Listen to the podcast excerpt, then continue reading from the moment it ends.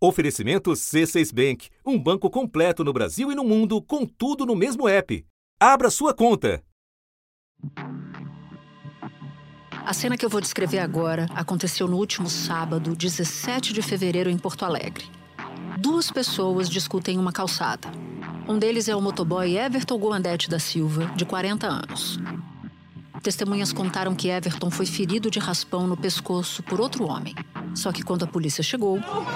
Tentaram matar ele, vão prender ele. Por que, que ele está sendo algemado? Everton é um homem negro. O agressor, um homem branco de 72 anos, foi identificado como Sérgio Camargo. Nem ele, nem a defesa dele se pronunciaram sobre o caso. Os policiais disseram que o motoboy estava agressivo e que foi detido por desacato. Para Everton, teve outro motivo. Racismo? Do parte do, da Brigada Militar, no caso, aqueles não de todos os guarda militar, mas daqueles cidadãos da Guarda Militar que está naquele exato momento. Ele foi num carro normal e eu fui atrás do, da viatura ali como se eu fosse um, um delinquente.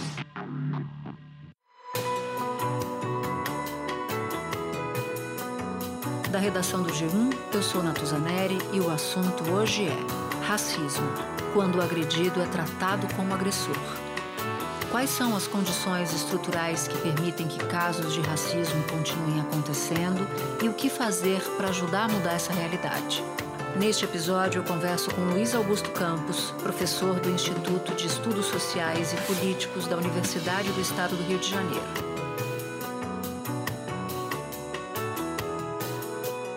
Quinta-feira, 22 de fevereiro.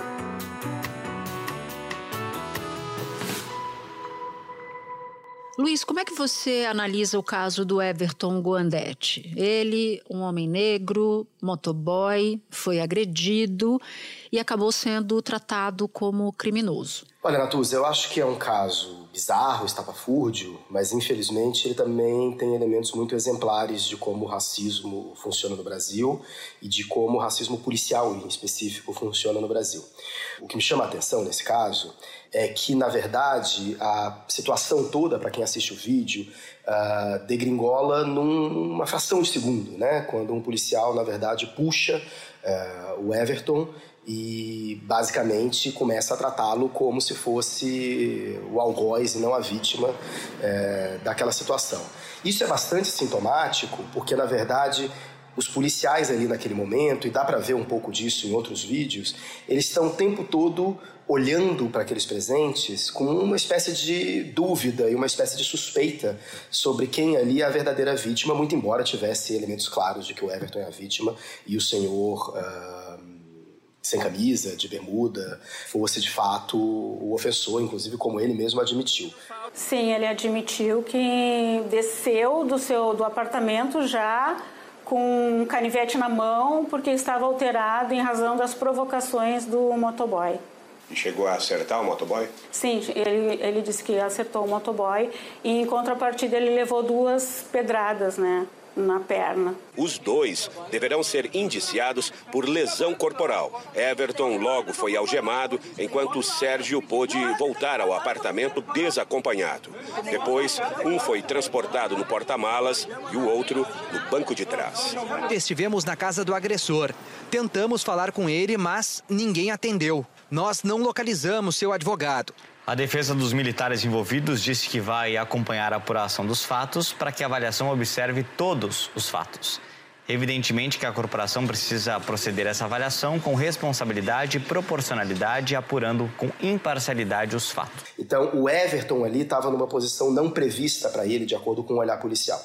E por isso se força sobre ele a posição de algoz, o que no final das contas vai levar, inclusive, ele é detido, ele é levado à polícia, e naquela situação, uh, o senhor branco basicamente caminha uh, livremente, lentamente, volta para o seu apartamento uh, sem nenhum grande problema. Então, eu acho que é isso que me chama a atenção nesse caso. Quão corriqueiros são casos como esse, Luiz?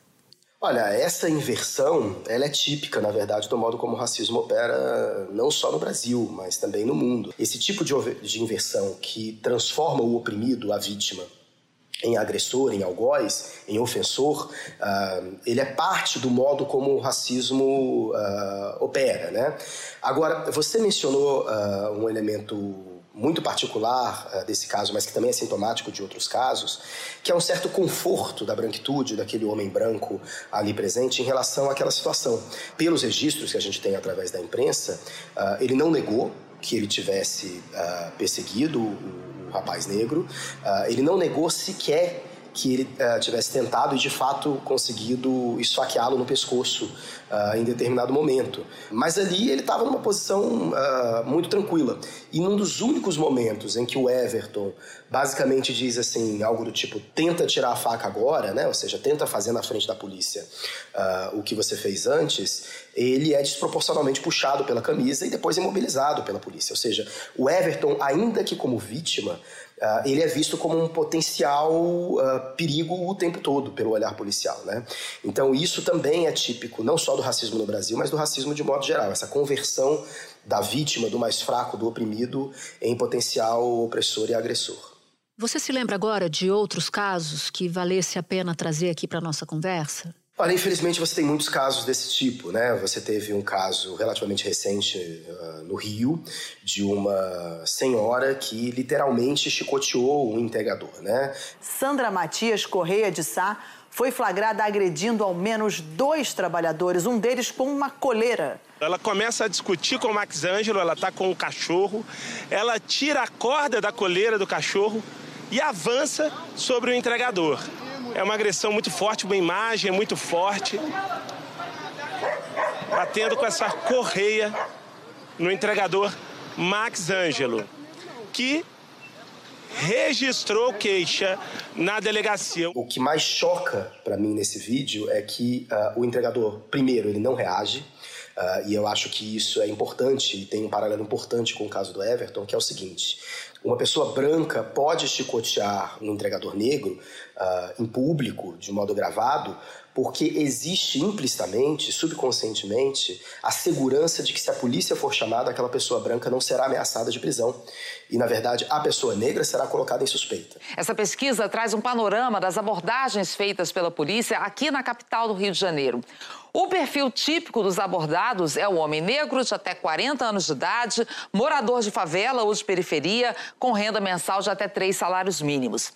Os negros também são a maioria entre os que disseram já ter tido a casa revistada pela polícia, olha, 79%, e são também 74% entre os que já tiveram um parente ou amigo morto pela polícia. Um outro elemento que eu acho que se conecta com outras discussões, inclusive outras discussões feitas até aqui no assunto, que é um pouco o estatuto que essa categoria, a classe de entregadores uh, motoboys, né, entregadores de aplicativo, vem assumindo no Brasil, né? Então, sobretudo depois da pandemia, depois da quarentena, composta basicamente por homens negros e basicamente o que está em jogo aí é o controle da circulação dessas pessoas. Pessoas exigindo que os entregadores subam aos seus apartamentos, os entregadores resistindo a isso de acordo com as normas dos aplicativos e de trabalho. Um entregador foi impedido por uma moradora de um condomínio em Jacarepaguá de subir no mesmo elevador que ela, o que é proibido por lei. João foi à delegacia e registrou o boletim de ocorrência. O registro foi feito como injúria por preconceito e está dentro da lei do racismo. Ela fez tanta questão de uma coisa tão fútil, sabe?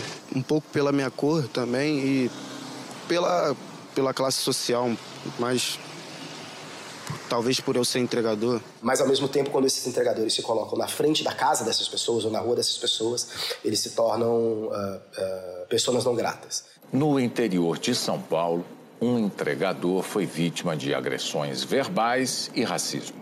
Você tem inveja dessas famílias aqui? Eu também posso ter a mesma coisa que o senhor. Inveja de sua Posso ter a mesma coisa que o senhor. Posso ter a mesma coisa que o senhor. Você nunca vai ter. O homem que faz as agressões é Matheus Almeida Prado Couto. As ofensas são pesadas ao motoboy Matheus Pires Barbosa. Teve um momento que ele cuspiu, né? Cuspiu em mim e pegou a notinha do restaurante e jogou em mim, né?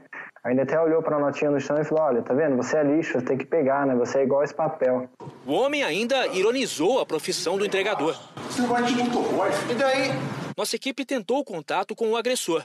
Poder dar sua versão do que aconteceu? Agora não, só semana que vem. Por mensagem de celular, o pai dele disse que vai comprovar tudo isso na devida instância. Então, isso mostra um pouco uma reconfiguração da dinâmica do nosso mercado de trabalho, do nosso capitalismo, e como isso é atravessado pelo racismo como um mecanismo de afastamento e de controle do lugar de pessoas negras. Espera um pouquinho que eu já volto para continuar a minha conversa com o Luiz Augusto. Com o C6 Bank, você está no topo da experiência que um banco pode te oferecer. Você tem tudo para sua vida financeira no mesmo app, no Brasil e no mundo todo a primeira conta global do país e atendimento personalizado, além de uma plataforma de investimentos em real e dólar com produtos exclusivos oferecidos pelo C6 em parceria com o JP Morgan Asset Management. Quer aproveitar hoje o que os outros bancos só vão oferecer amanhã?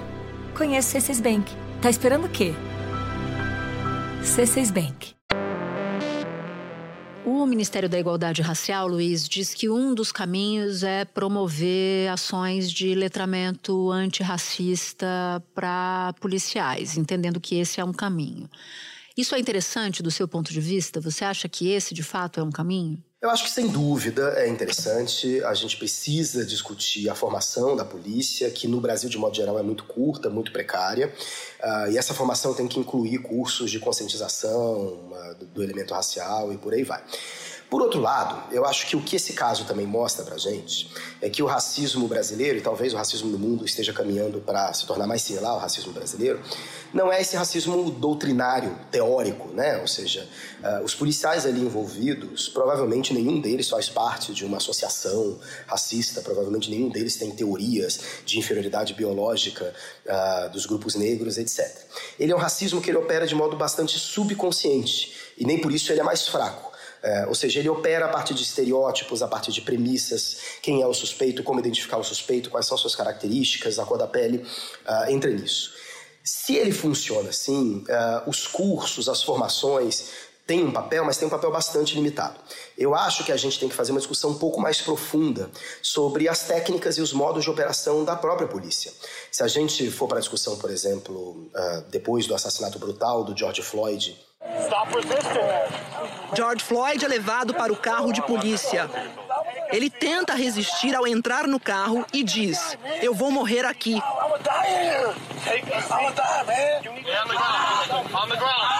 Ele é jogado no chão pelos policiais e aí começa a sequência que a gente já conhece.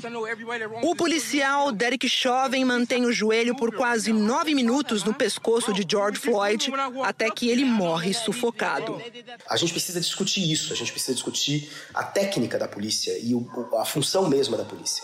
E se você me permite, Natuza, uma coisa que me chamou a atenção foram as declarações do governador do Rio Grande do Sul, Eduardo Leite, sobre esse caso. É claro que as imagens geram uma impressão muito negativa da forma como a abordagem tem sido feita, mas há que se dar a oportunidade de esclarecimento. Se houve por parte dos policiais algum tipo de procedimento equivocado uh, por juízo precipitado e pior, se por preconceito, a gente não pode reagir a isso de forma precipitada e com preconceito contra a polícia. Ou seja, o Eduardo Leite, ele replica a posição de inversão da vítima, no caso do Everton, ou seja, tudo se passa como se a polícia não pudesse ser culpada. E a própria polícia, de acordo com diferentes pesquisas, embora assuma cada vez mais que o Brasil é um país racista, não se enxerga como um instrumento específico e potencializador desse racismo. Luiz, eu queria que você nos explicasse a diferença de conceitos como o de racismo estrutural e o de racismo institucional. O conceito de racismo estrutural se notabilizou no Brasil, em grande medida a partir da obra uh, do professor e atual ministro dos Direitos Humanos, Silvio Almeida, mas na sua origem, eh, ele foi articulado por um sociólogo chamado Eduardo Bonilla Silva, um sociólogo uh, de origem porto-riquenha, e ele servia, o Eduardo Bonilla Silva usava esse conceito para falar que o racismo no mundo atual ele é um racismo sem racistas. Pode parecer algo paradoxal, mas o que o Bonilla Silva quer dizer é que, na verdade, o racismo no mundo atual não precisa dessa figura do racista meio vilão de novela, né? O racista como alguém que sai de manhã de casa e dedica toda a sua vida a perseguir uh, negros e negras, né? Ele depende muito mais, o racismo atual, de microações, de microestereótipos que vão se repetindo uh, no cotidiano e penalizando cada vez mais uh, a população negra. A polícia, curiosamente, cada vez mais reconhece o papel do racismo uh, na sociedade brasileira. As pesquisas da professora Jaqueline Senhoreto mostram isso. Uh, mas a polícia usa essa noção de racismo estrutural para dizer que ela, polícia, não tem um papel institucional nisso. Ou seja, os policiais são, os policiais da polícia brasileira são evidentemente brasileiros uh, e eles trariam da sociedade o seu racismo. A polícia não agregaria nenhum elemento a esse racismo. Eu acho que aí há um problema, porque a polícia, a partir dos seus métodos, a partir das suas missões, a partir do modo como ela se concebe, ela produz sim aí um racismo institucional que se soma a esse racismo estrutural.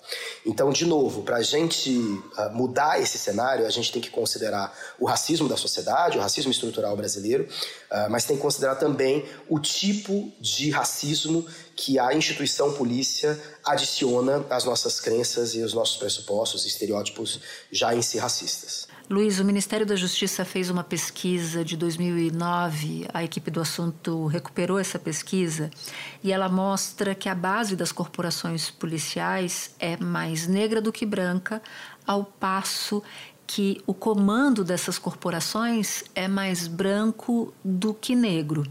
A polícia é a força do funcionalismo público proporcionalmente mais negra se comparada a outros, outros braços, digamos assim, uh, do Estado. Mas como você mesma mencionou, essa negritude vai escasseando à medida que a gente sobe na hierarquia policial.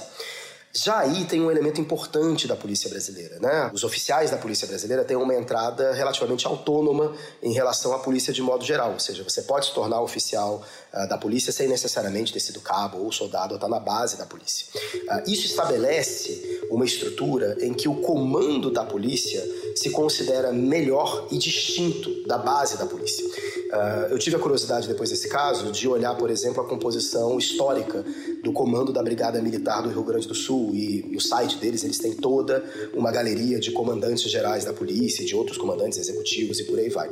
E você não tem nenhuma pessoa negra nesse comando.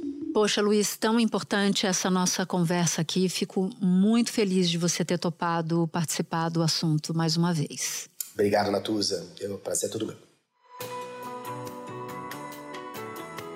Este foi o assunto podcast diário disponível no G1, no Globoplay, no YouTube ou na sua plataforma de áudio preferida.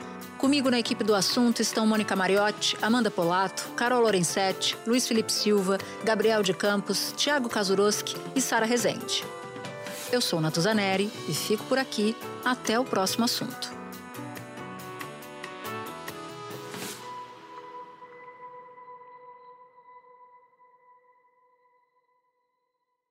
Você no topo da experiência financeira que um banco pode oferecer. Escolha um banco completo no Brasil e em qualquer lugar do mundo. Abra sua conta no C6 Bank.